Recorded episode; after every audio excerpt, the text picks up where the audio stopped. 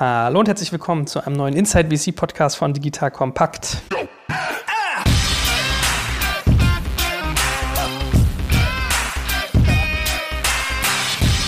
Mein Name ist Jörg Kaczmarek und ihr merkt, heute reden wir mal auf Deutsch. Das können wir nämlich auch. Äh, wir haben ein bisschen mal auf Englisch geredet, weil wir auch unseren internationalen Gästen hier ein bisschen eine, eine Tür öffnen wollten. Aber wir machen jetzt mal Deutsch. Wir probieren das mal aus, wie das funktioniert. Und ähm, ja, wie immer in kompetenter Begleitung durch den guten Christian. Christian, stell dich mal ganz kurz nochmal vor. Ja, hallo. Christian Leibold mein Name von eVentures. Ich bin äh, seit nunmehr 15 Jahren im Venture Capital unterwegs. Anfangs in den USA, in unserem Büro in San Francisco. Seit einigen Jahren hier in Deutschland und äh, erzähle immer gern von dem, was wir so tun. Ja, also man merkt, man hält dich gerade für Native, weil du so lange schon in den USA warst sprachlich. Und äh, ich saß mit Tarek Müller im Podcast und er meinte, ja, an seinem Board sitzen Florian Heinemann, äh, Christian Leibold und hier Kollege Hillebrand von äh, Otto. Er hat gesagt, das sei das schlauste Board Deutschlands. Also man merkt, äh, das ist sicherlich maßlos übertrieben. Nein, ich finde, er hat schon recht. Seine, deine Qualität lässt sich dir nicht absprechen. Und heute wollen wir über das schöne Thema Termsheets reden. Das ist ja für dich eigentlich Brot- und Buttergeschäft. Das ist ja irgendwie wirklich basic, basic Knowledge, möchte man sagen. Aber nichtsdestotrotz würde ich sowas auch gerne mal für Zuschauer, die vielleicht mit sowas zu tun haben, über sowas nachdenken, ein bisschen auseinandernehmen. Vielleicht kannst du als Investor ja auch aus Investorensicht, das ist ja immer das ganz Charmante, das mal aus der anderen Warte zu sehen, mal erklären, was genau ist eigentlich ein Termsheet, welche Funktion hat das und wie sieht man das als Geldgeber?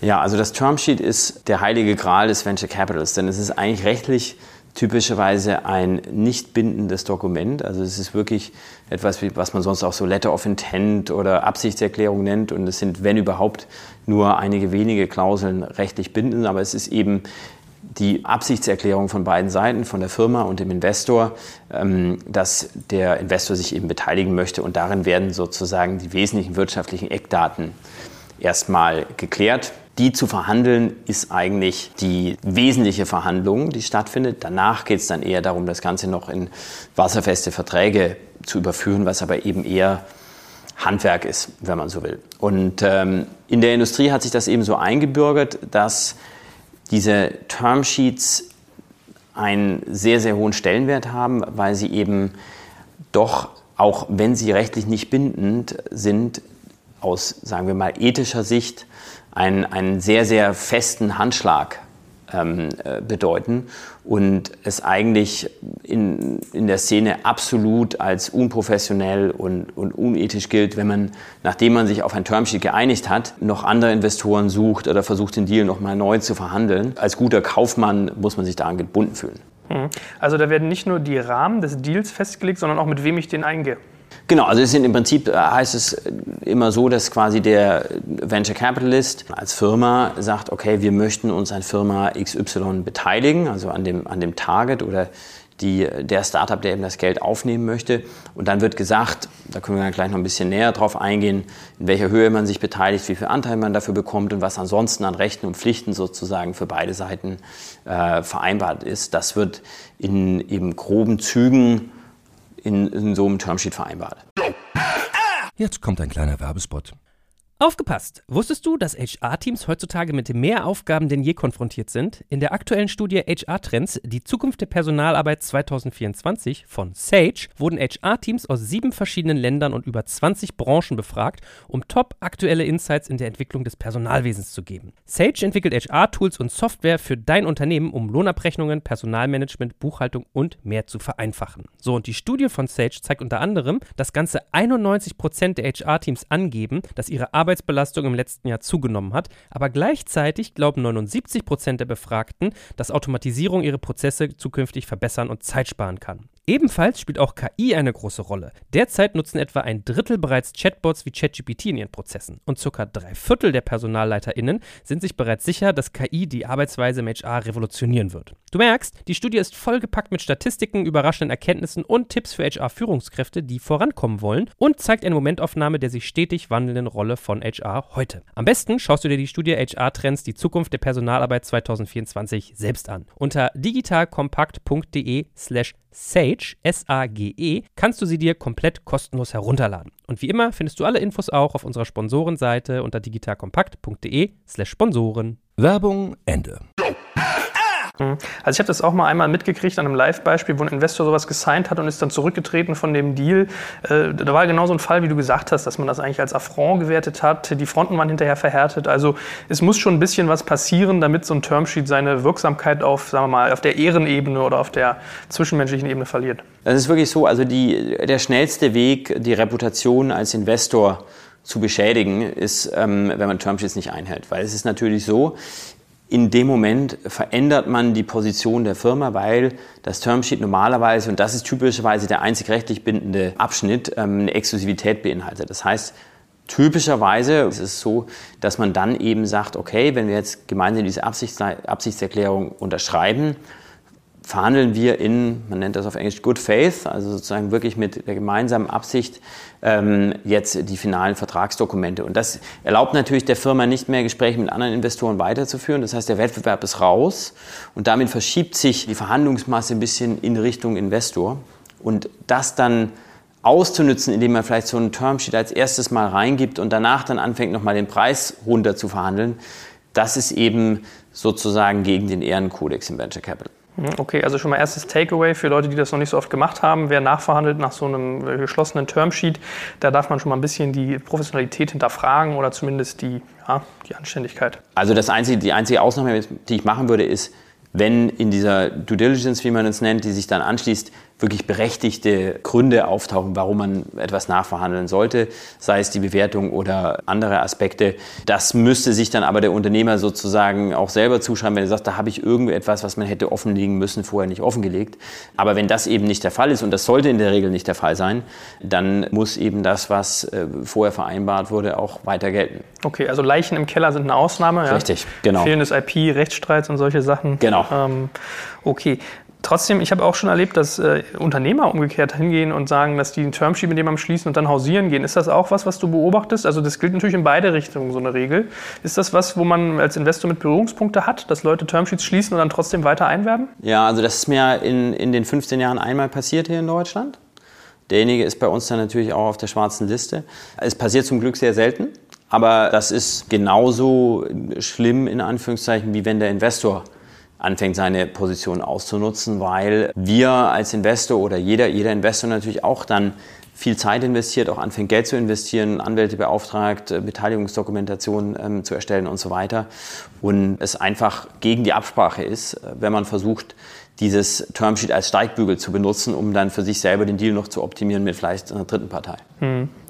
Gut, dann tauchen wir mal ein in die unterschiedlichen Faktoren, die in so einem Termsheet drinstehen. Also das Grundlegendste ist wahrscheinlich erstmal die Bewertung. Ja, also was ist der äh, Price per Share? Was für eine Bewertung ergibt sich daraus? Äh, Pre-Money und ähm, Post-Money ist ja immer relevant. Also bevor ich Geld reingebe und dann Post-Money wäre Pre mit dem Geld on top. Was sind da denn so Faktoren, die in so einem Termsheet irgendwie geregelt werden? Also was Bewertung angeht, das ist eigentlich relativ klar. Wie du schon sagtest, Pre- und Post-Money, der Unterschied ist nur das investierte Geld. Da wird typischerweise dann auch noch festgelegt, ob die Summe eben nur von einem Investor kommt oder ob es zum Beispiel so ist, dass man sagt, als Lead-Investor macht man so und so viel Prozent von der Runde und der Rest ist etwas, was von entweder bestehenden Investoren oder zusätzlichen Investoren typischerweise unter Zustimmungsvorbehalt des Leads dann quasi aufgefüllt wird. Das Termsheet wird eben normalerweise vereinbart zwischen dem neuen Lead-Investor und der Firma, heißt aber nicht, dass nicht andere Parteien dann im Rahmen dieser Finanzierung eben auch noch beitreten können. Und eine wichtige Sache gibt es aber noch bei dieser äh, Bewertungszahl, das ist die Frage, wie werden das, was man immer so schön Pool nennt, ähm, also im Prinzip Optionen oder Anteile für Mitarbeiter behandelt. Und ähm, da ist es zum Beispiel üblich in einer Frühphasenfirma, ich sag mal zum Beispiel 10 Prozent des Kapitals oder 10 Prozent der Firma in Anführungszeichen beiseite zu legen, um sie dann in der Folge an Mitarbeiter, die vielleicht auch noch gar nicht an Bord sind, aber die dann im Rahmen des Wachstums ähm, geheiert werden sollen, zu vergeben. Und da ist eben immer die Frage, diese wirtschaftliche Verwässerung von diesen 10 Prozent, die dann diese Mitarbeiter bekommen sollen, werden die nur von den Altgesellschaftern getragen oder trägt die eben ein neuer Investor auch mit? Und dann ist es eben so, wenn der neue Investor die nicht mitträgt, dann ist eben die Verwässerung dementsprechend höher und die effektive Bewertung quasi für die Altinvestoren niedriger. Das muss man einfach nur in der Berechnung immer im Auge behalten. Das ist ein beliebter Aspekt, der gerne so ein bisschen äh, vergessen wird, wenn man sich das erste Mal damit beschäftigt. Mhm. Ja, ich weiß, ich habe das auch mal gelesen in diesem äh, Venture Deals, ist ja so eins der Standardwerke, was irgendwie angehende Gründer sich mal durchlesen von dem Brad Feld und dem Jason Mendelssohn. Da geht es ja genau um solche VC-Transaktionen. haben die genau diesen Punkt, wie berechne ich eigentlich vorgesehene Pools in Bewertungsverteilung mit ein, als so eine der Fallen sozusagen oder eine von, ich glaube, drei oder vier Faktoren genannt, wo man bei Bewertungen aufpassen muss.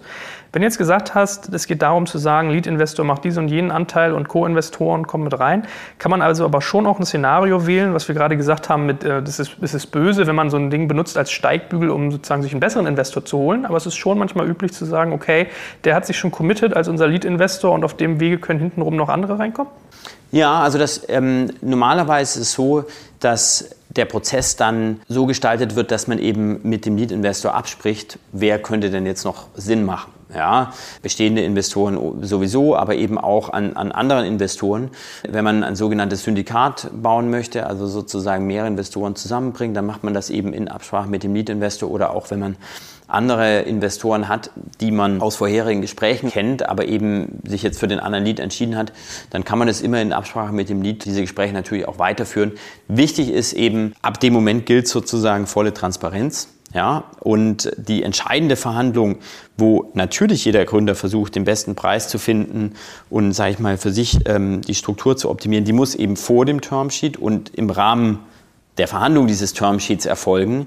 Aber wenn es dann unterschrieben ist, dann muss eben volle Transparenz gelten. Mhm. Okay, also die Preisoptimierung passiert vorher, dafür hat man dann schon mal einen, der den Ankerpreis gesetzt hat, wo man dann auf dessen Basis man dann weitere reinholen kann. Das, also das ist vielleicht übrigens auch noch ein wichtiger Punkt. Also man nennt es ja ein Termsheet shoppen. Das heißt also, wenn man jetzt von einem Investor ein äh, Termsheet bekommen hat, was noch nicht unterschrieben ist oder man als Firma das noch nicht gegengezeichnet hat, dann wird das natürlich gerne genommen, um die anderen Investoren, die vielleicht auch noch im Rennen sind, anzurufen und zu sagen, also liebe Leute, ich habe jetzt ein erstes Angebot.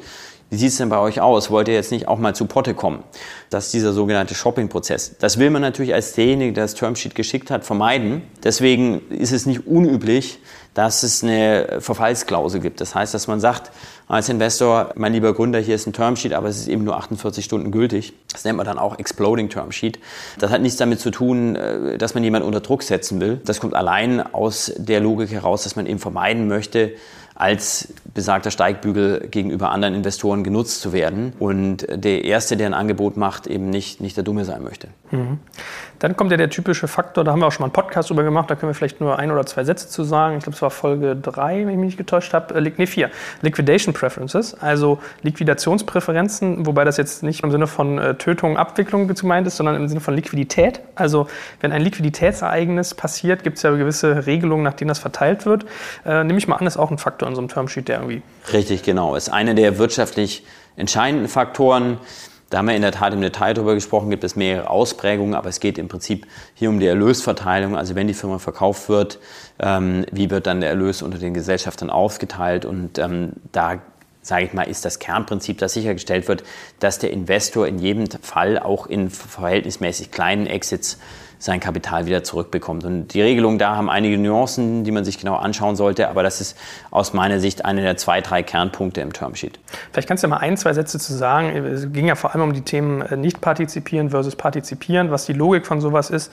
Also wir wollen jetzt die Leute, die sich das schon angehört haben, nicht zu lange langweilen, aber dass man mal, wer jetzt gerade erst reinschaltet, vielleicht so ein grobes Gefühl kriegt, was da, was da sozusagen der Punkt ist. Ja, also das Konzept, was dahinter steht, ist eben, wie gesagt, dass der Investor auch in Fällen von relativ niedrigen Exits auf jeden Fall sein Kapital herausbekommt. Das ist zum Beispiel dann die sogenannte anrechenbare ähm, Präferenz oder auf Englisch eben blöderweise umgedreht benannt die Non-Participating Preference. Was einfach heißt, ich sage jetzt mal zum Beispiel, jemand hat 5 Millionen investiert, die Firma wird für 7 Millionen verkauft, dann bekommt derjenige, der seine 5 Millionen investiert hat, auch wenn er dafür vielleicht nur 20 Prozent der Firma erworben hat, von den 7 Millionen trotzdem die ganzen 5 erstmal zurück. Also viel mehr, als was ihm aufgrund seiner 20 Prozent zustehen würden und nur die verbleibenden zwei Millionen gehen dann an die übrigen Gesellschafter. Das fällt aber bei dieser sogenannten anrechenbaren Präferenz dann bei großen Exits nicht mehr ins Gewicht. Also ab dem Moment, wo 20 Prozent eben dann mehr entsprechen als das Geld, was man investiert hat, spielt das dann sozusagen keine Rolle mehr. Dann ist es so, als ob es diesen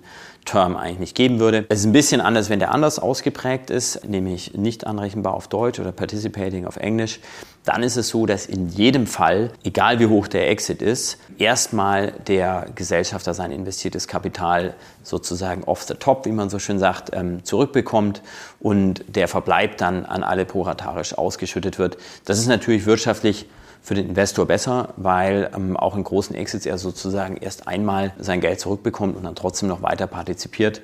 Das ist sozusagen ein wirtschaftlicher Kicker, den man einfach dann, wenn man Termsheets miteinander vergleicht, auf jeden Fall im Auge behalten muss. Mhm. Jörg Zetsch hat in unserem Rechtspodcast mal ganz bildlich mit so Ponds, also mit so, wie sagt man, äh, Becken, mit so Wasserfallbecken erklärt, die irgendwie volllaufen. Das macht es vielleicht ganz schön plastisch, dass wenn man dann mehrere Runden hat, dass das dann sogar kaskadiert, ne? dass dann erst der eine, dann der zweite, dann der dritte und so, damit dann nichts mehr übrig für den Gründer. Das sind ja so die Horrorszenarios. Also das ist ein Faktor, der da auch drin äh, vorkommt. Ja, der, der Begriff, der ähm, von den Gründern immer gerne gewählt wird für diese Präferenz, die eben für die Investoren vorteilhaft ist, ist ja der des Double Dippings. Und das kann man natürlich mit den Pools auch gut vergleichen oder mit den, mit den Teichen. Da darf man in jeden eben einmal kurz eintauchen. Daher darf man überall dippen. Äh, anderes Thema ist ja immer äh, Verwässerungsschutz. Also man merkt ja so ein bisschen, Termsheets zielen ja auf beiden Seiten darauf ab, dass man sich absichert gegen gewisse Vorkommnisse. Und äh, Anti-Dilution ist ja auch so ein Thema, was da eigentlich wahrscheinlich früh eine Rolle spielt. Ne? Ja, also Anti-Dilution hat im Prinzip den Hintergrund, dass der Investor sagt, also ich bezahle jetzt hier irgendeine Bewertung, die im Normalfall die Option bepreist, wie sich diese Firma in der Zukunft hoffentlich entwickelt. So, jetzt ist natürlich für den Fall, dass es eben nicht so läuft, ein Szenario vorstellbar, wo eine zukünftige Runde dann auf eine niedrigeren Bewertung passiert. Und da möchte der Investor dann normalerweise einen gewissen Ausgleich haben, indem er sagt, ich kriege dann einfach gewisse zusätzliche Anteile zu einem günstigeren Preis oder sozusagen zu, zu lau, zu nominal, um diesen Preisunterschied dann auszugleichen. Da gibt es mehrere Ausprägungen davon. Ähm, ich bin ein Freund von diesem sogenannten Weighted Average. Davon gibt es auch wieder unterschiedliche Spielarten, aber im Prinzip heißt das, man bekommt dann als Investor einen gewissen Anteil an Kompensationsshares, aber so ein bisschen, als ob man quasi auf dem jetzt mal äh, vereinfacht ausgedrückt Mittelpreis zwischen den beiden Runden eingekauft hätte. Es gibt auch eben Strukturen, die aggressiver sind. Das nennt man dann das Full Ratchet. Da wird man im Prinzip als Investor dann im Nachhinein so gestellt, als ob man gleich auf der günstigeren Bewertung eingekauft hätte. Das ehrlich gesagt wird meistens wegverhandelt, wenn es in solche Situationen dann wirklich kommt. Und ich würde als, als Gründer einen Full Ratchet immer eher zu vermeiden versuchen ich glaube, dieser Weighted Average ist ein ganz guter Kompromiss, der auch üblich ist. Wie ist das denn generell? Wird ein Termsheet für jede Runde, also für jede Phase aufgesetzt? Selbst wenn ich eine Series C mache oder so, nimmt man dann immer noch Termsheets zu Rate? Weil ein Faktor, der ja dann vielleicht auch kommt, ist, das hört man immer wieder, dass so die Konditionen, die früh ausgehandelt werden durch spätere Runden, weil ein anderes Drucklevel da ist, ja gerne auch mal wieder verändert werden. Ja, also es ist schon so, dass jeder neue Investor sozusagen ein eigenes Termsheet wieder abgibt und auch in späteren Runden. Ähm, was man aber häufig sieht, ganz pragmatisch ist, dass man sich dann dann als neuer Investor das Termsheet der vorherigen Runde geben lässt, um mal so ein bisschen zu sehen, okay, wie sind denn die Terms eigentlich im Moment?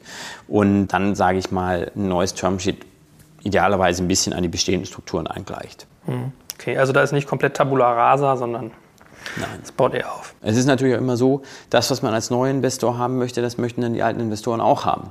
Und im Zweifel dann auch im Nachhinein. Und da muss man sich immer so ein bisschen gucken, auch manchmal, wenn man ähm, den Fehler sehe ich häufig bei Leuten, die noch nicht so lange vielleicht dabei sind, dass man Terms zwar optimiert, die dann für das eigene Investment in dem Moment sehr gut sind, aber für ein Szenario, wo die Firma erfolgreich ist, ähm, dann eigentlich gegen einlaufen, weil natürlich der neue Investor dann sagen wird, ich möchte das auch haben. Und ähm, das kann dann manchmal äh, bei der einen oder anderen Geschichte dann auch plötzlich sich ein Negativum für einen selbst umdrehen. Also man muss immer ein bisschen im Hinterkopf haben, auch als Gründer, was passiert eigentlich, wenn diese Terms dann quasi der Aufsatzpunkt für die nächste Runde werden. Mhm.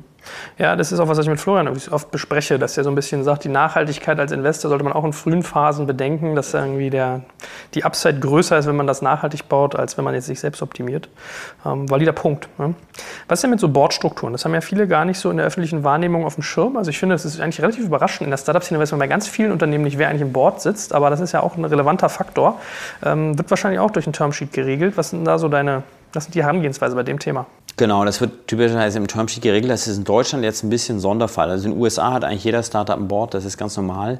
Die typischen Konstellationen in den frühen Phasen, sagen wir mal Serie A, B, vielleicht auch noch C sind ähm, Boards mit entweder drei oder fünf Leuten, also immer ungerade Zahl und sehr häufig auch schon relativ früh ein sogenanntes Balance Board. Also ein Balance Board ist im Prinzip ausgewogen balanciert zwischen Gründern und Investoren. Dann ist so eine typische Struktur ein Gründer, ein Investor, ein Outsider, also sozusagen ein unabhängiges Mitglied das ist das Dreierboard. Im Fünferboard ist im Prinzip ähnlich. Dann sind es sozusagen zwei Gründer, ähm, zwei Investoren und ein Outsider. Aber man hat eben dann immer eine Situation, wo quasi bei allen wichtigen Entscheidungen der, der Independent, der Outsider, das Zünglein an der Waage ist.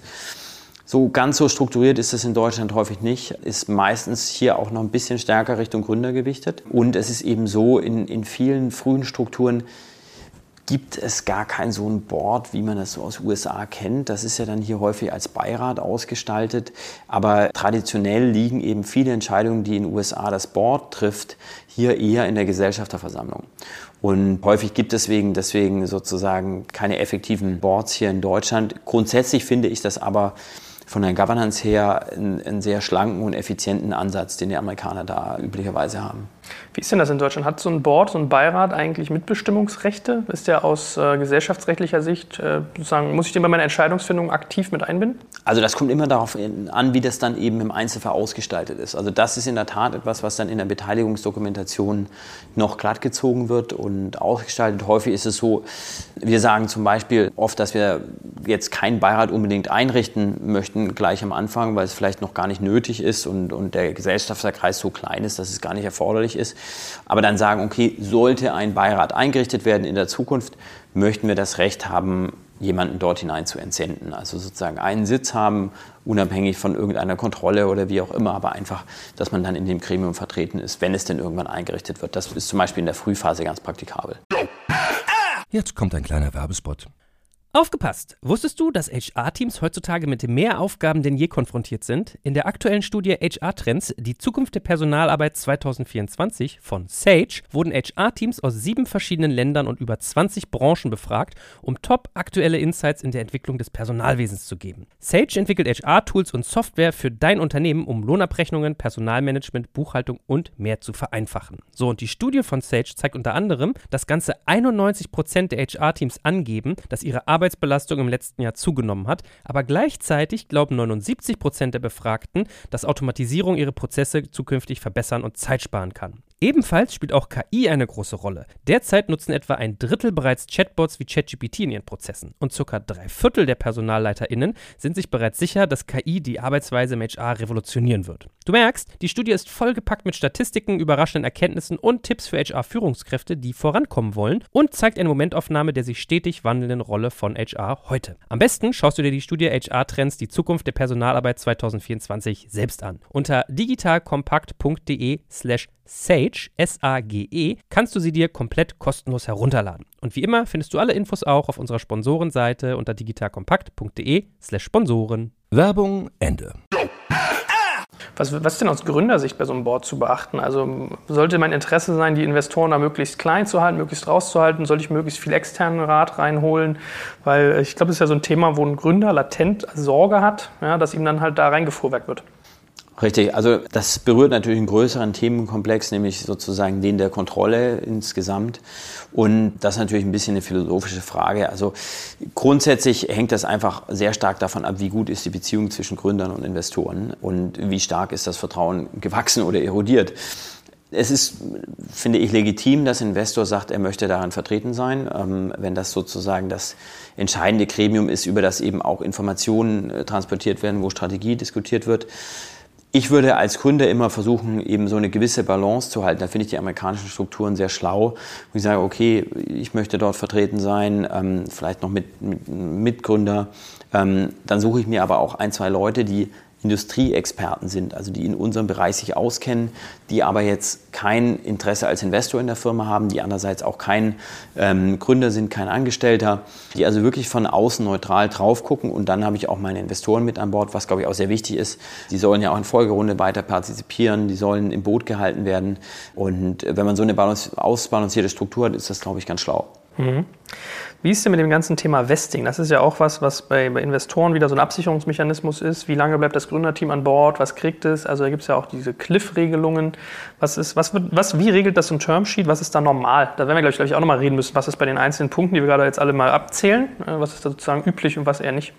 Also Vesting ist auch wieder eine Geschichte, da können wir auch wieder eine ganze Stunde drüber reden. Also grundsätzlich ist erstmal so, jemand, der die Firma innerhalb einer gewissen Zeitperiode, typisch sind drei bis vier Jahre nach Abschluss der Beteiligung ähm, durch den Investor verlässt, einen Anteil ähm, seiner Shares an die Firma zurückgibt. So, das ist das ganz grobe Konzept. Da gibt es jetzt dann unterschiedliche Ausdifferenzierungen. Also zum einen ist es so, die größte Differenzierung ist zwischen dem sogenannten Bad Lever und dem Good Lever.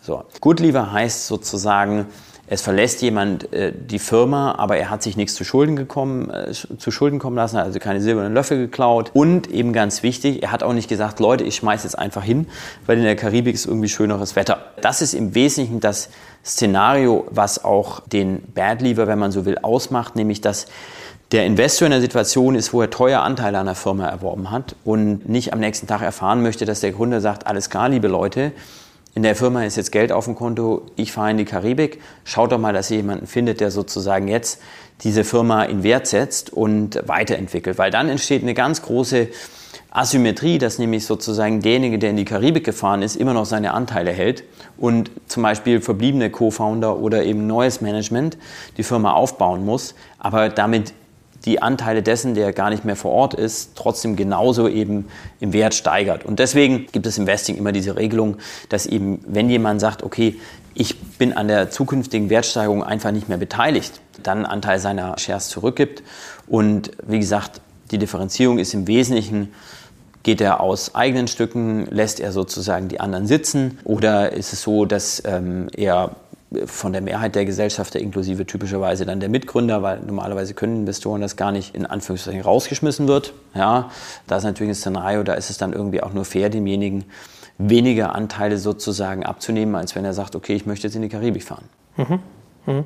Wie ist denn generell mit so Verkaufsrechten auch? Das spielt ja da auch ein bisschen rein. Also typisch ist ja mal Drag-along, Tag-along, sagt der Anwalt. Ja.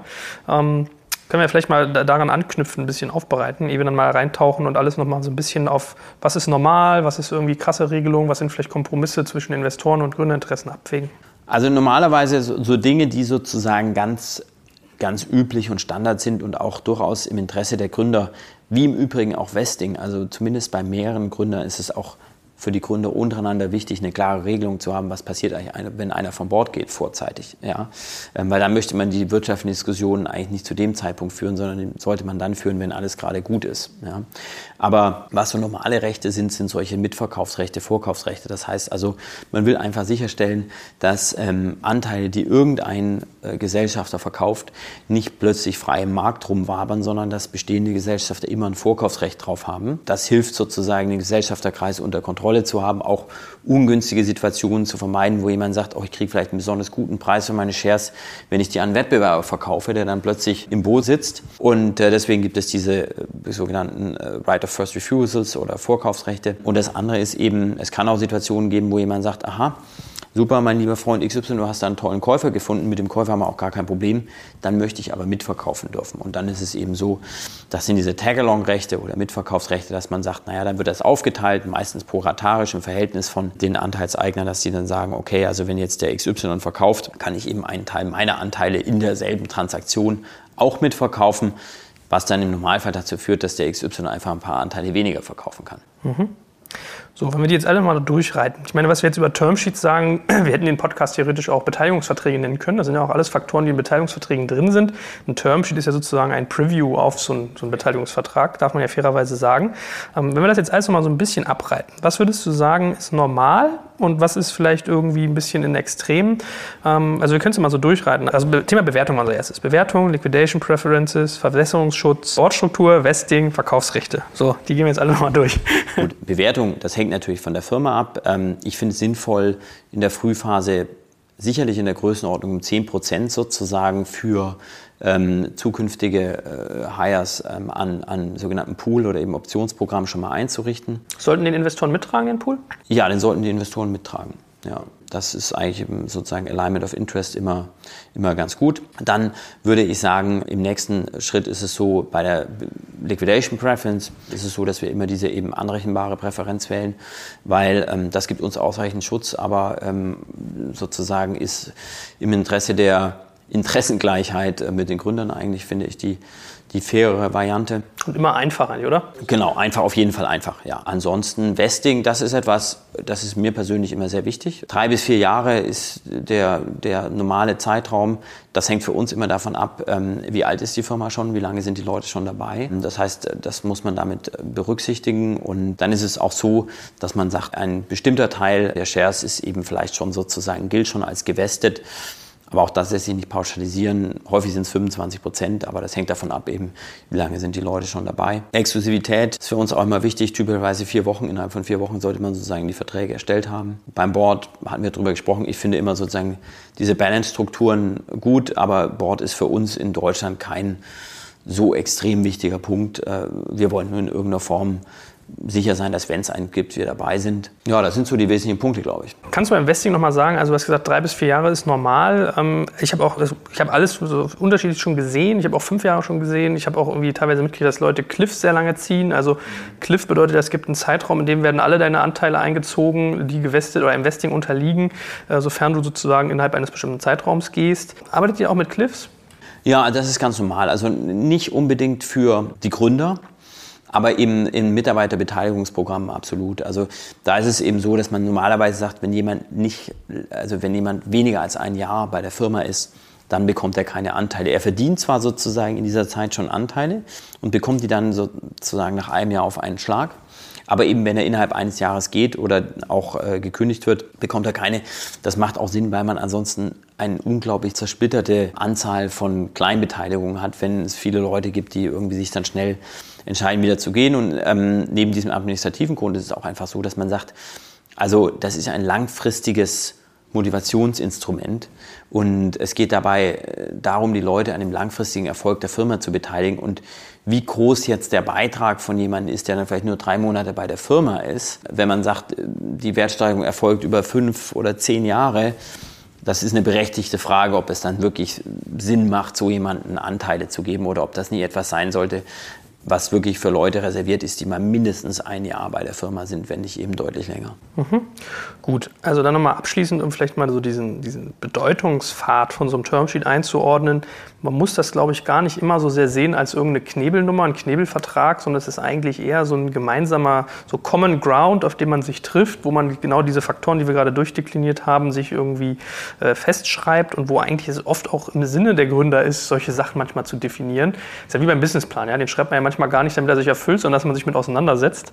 Was du ja vorhin auch gesagt hast, das, das kaskadiert auch weiter. Ja? Also diese, man hat ja mal dieses Thema bei, bei Frühphasen-Investments, First in, Last out, dass sozusagen frühe Investoren auch immer schauen, schauen, wie, wie optimiere ich mich nach hinten raus. Also man sollte sich schon gut überlegen, was man da tut, weil das, was am Anfang definiert wird, nach hinten raus trotzdem nochmal fortgeführt wird. Richtig. Ich würde auch sozusagen bei allem Respekt mich gegen den Begriff Knebelvertrag sehr stark wehren. Ja.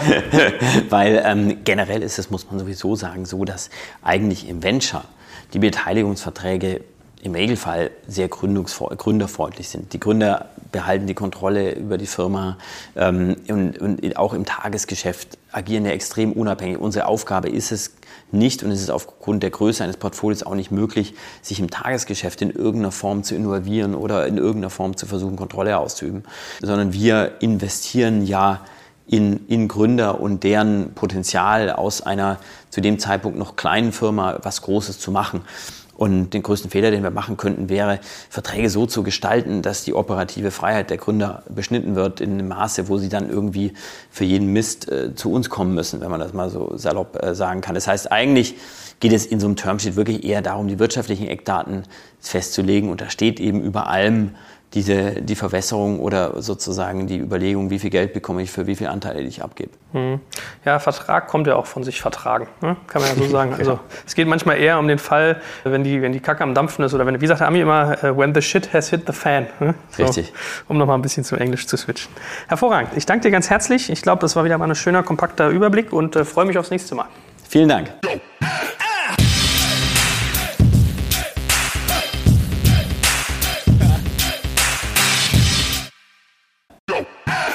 Jetzt kommt ein kleiner Werbespot. Aufgepasst! Wusstest du, dass HR-Teams heutzutage mit mehr Aufgaben denn je konfrontiert sind? In der aktuellen Studie HR Trends, die Zukunft der Personalarbeit 2024 von Sage, wurden HR-Teams aus sieben verschiedenen Ländern und über 20 Branchen befragt, um top aktuelle Insights in der Entwicklung des Personalwesens zu geben. Sage entwickelt HR-Tools und Software für dein Unternehmen, um Lohnabrechnungen, Personalmanagement, Buchhaltung und mehr zu vereinfachen. So, und die Studie von Sage zeigt unter anderem, dass ganze 91% der HR-Teams angeben, dass ihre Arbeit Arbeitsbelastung im letzten Jahr zugenommen hat, aber gleichzeitig glauben 79 Prozent der Befragten, dass Automatisierung ihre Prozesse zukünftig verbessern und Zeit sparen kann. Ebenfalls spielt auch KI eine große Rolle. Derzeit nutzen etwa ein Drittel bereits Chatbots wie ChatGPT in ihren Prozessen und circa drei Viertel der PersonalleiterInnen sind sich bereits sicher, dass KI die Arbeitsweise im HR revolutionieren wird. Du merkst, die Studie ist vollgepackt mit Statistiken, überraschenden Erkenntnissen und Tipps für HR-Führungskräfte, die vorankommen wollen und zeigt eine Momentaufnahme der sich stetig wandelnden Rolle von HR heute. Am besten schaust du dir die Studie HR-Trends, die Zukunft der Personalarbeit 2024 selbst an. Unter digitalkompakt.de slash Sage, S-A-G-E, kannst du sie dir komplett kostenlos herunterladen. Und wie immer findest du alle Infos auch auf unserer Sponsorenseite unter digitalkompakt.de slash Sponsoren. Werbung Ende.